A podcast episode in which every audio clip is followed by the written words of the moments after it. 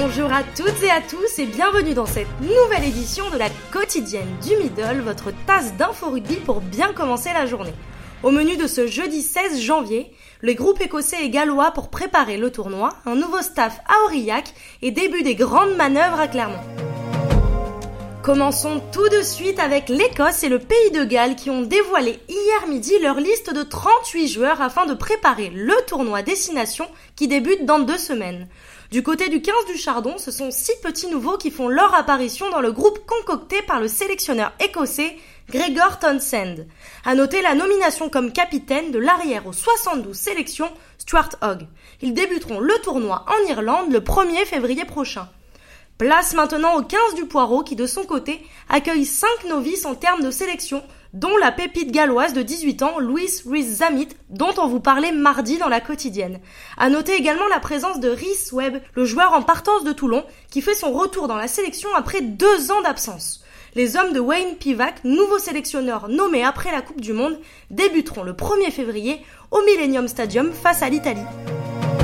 Nous vous l'annoncions hier, l'entraîneur historique du Stade Aurillacois, Thierry Puch-Lestrade, a été démis de ses fonctions à la suite des mauvais résultats des Cantaliens. Le président du club, Christian Millette, est revenu hier midi en conférence de presse sur cette décision. Depuis le match contre Perpignan, on est dans l'incapacité de produire du jeu. Il faut des joueurs, les musiciens et un chef d'orchestre. Il peut arriver que la musique ne se passe pas bien. L'avenir nous dira si ce choix est bon. Roméo Gontinéac, entraîneur des espoirs, est donc promu technicien de l'équipe première aux côtés de Maxime Petitjean et Mathieu Lescure. André Bester, qui assistait Push Lestrade, devient quant à lui manager du centre de formation. Mais l'info du jour n'est autre que le début des grandes manœuvres à Clermont. Commençons avec le All Black Isaiah Toeava en fin de contrat avec l'ASM en juin prochain qui ne sera pas conservé. Le club a informé le joueur néo-zélandais aux 36 sélections de cette décision hier en fin de matinée. Il semblerait que la double limite du salary cap et des quotas de joueurs GIF ait poussé les Clermontois à ne pas renouveler le joueur de 34 ans. Arrivé en Auvergne en 2015 en tant que joker médical, il aura finalement passé 5 ans et demi en terre auvergnate. Le champion du monde 2011 a déjà été titularisé à 12 reprises en 18 rencontres depuis le début de la saison.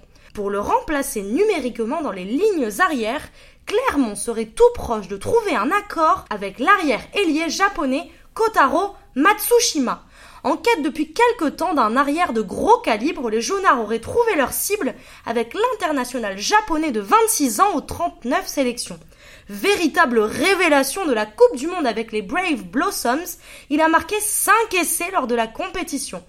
Très utilisé en sélection au poste d'ailier, il peut aussi évoluer à l'arrière. Et d'ailleurs, rappelez-vous du France-Japon organisé en 2017 à Lille, qui s'était conclu sur le score de 23 à 23.